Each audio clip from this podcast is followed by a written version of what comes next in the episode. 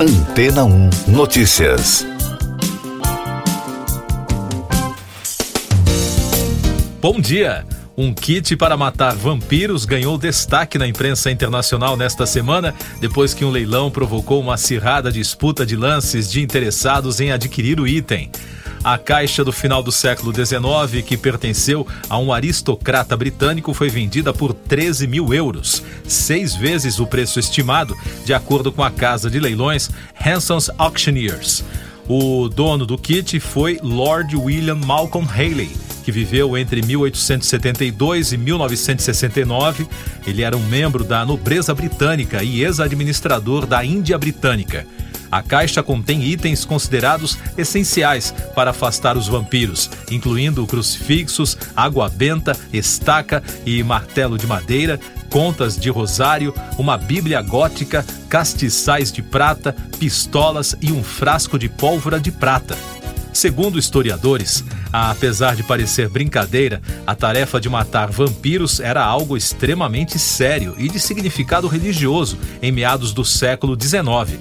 O item atraiu interessados de diversos países, inclusive na França, Estados Unidos e Canadá.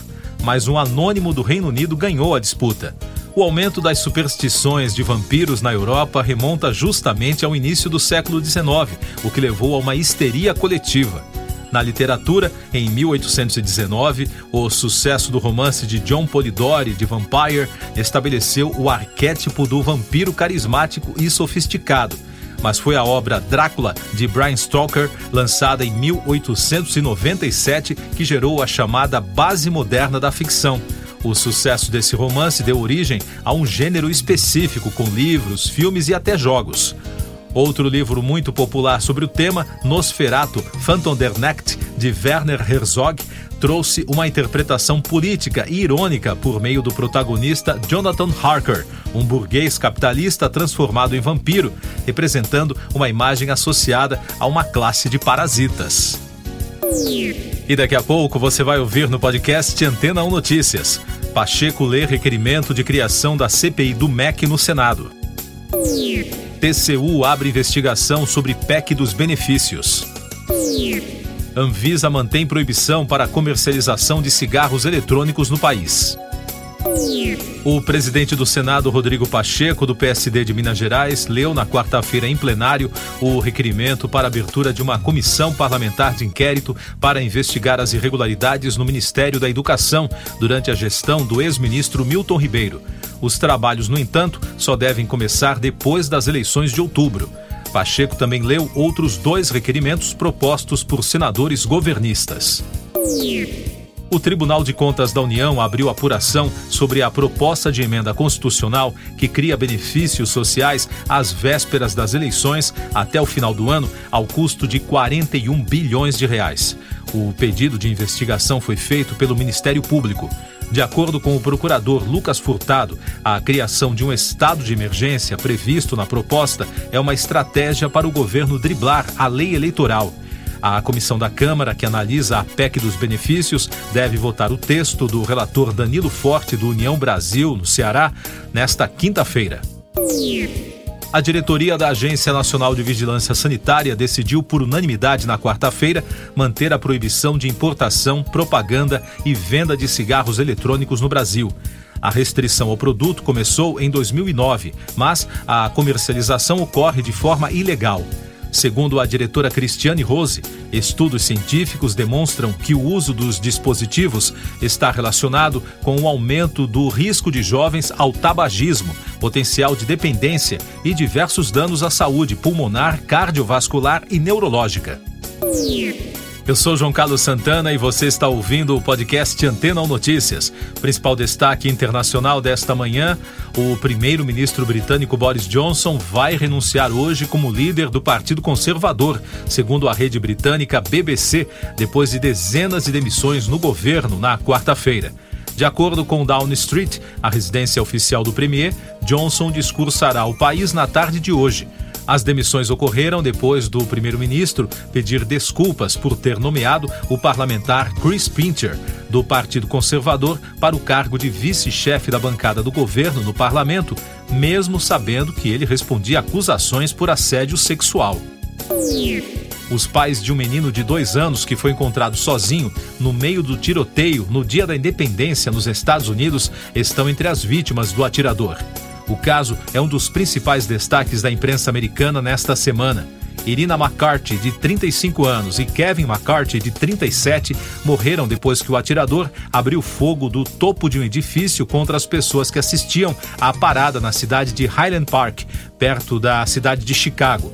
Vários jornais do país destacaram que muitas pessoas tentaram acolher e ajudar a criança.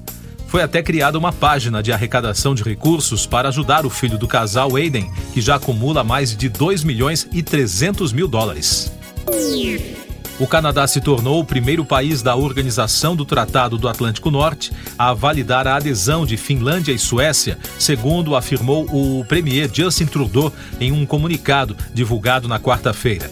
Os dois países decidiram se juntar à aliança militar para se proteger de agressões da Rússia. Como o parlamento canadense já havia aprovado a entrada dos dois países escandinavos em junho, bastou um ato administrativo da ministra das Relações Exteriores, Melanie Joly, para ratificar a adesão. Mais destaques do Noticiário Nacional: a votação de uma proposta de autoria do senador Davi Alcolumbre, do União Brasil do Amapá, que autoriza deputados e senadores a assumirem embaixadas sem abrir mão do mandato, foi adiada na quarta-feira. O tema teve grande repercussão em Brasília após o texto ser incluído de surpresa na pauta do Senado e mobilizou o Itamaraty, a Casa Civil e a Consultoria do Senado a se manifestarem contra a medida. Em nota, o Ministério das Relações Exteriores afirmou que a aprovação da PEC afetaria a cláusula pétrea da separação de poderes e a competência privativa do presidente da República. Economia.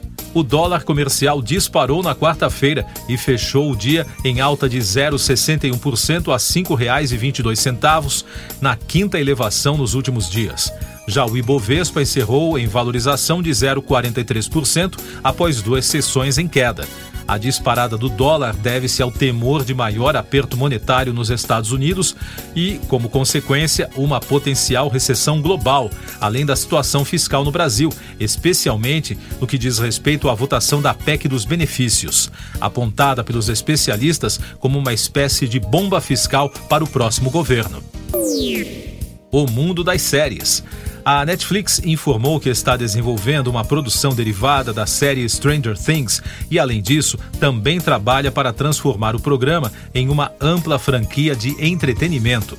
De acordo com alguns portais de notícias, o spin-off será baseado em uma ideia original de Matt e Ross Duffer, os gêmeos criadores da série.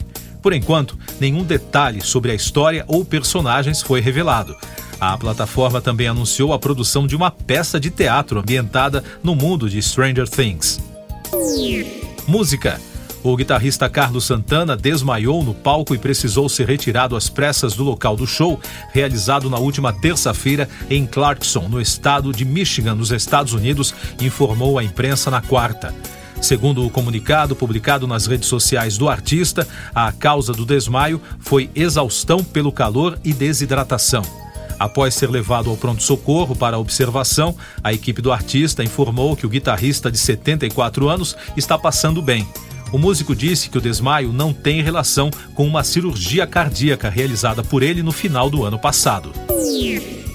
Siga nossos podcasts em antena1.com.br. Este foi o resumo das notícias que foram ao ar hoje na Antena 1.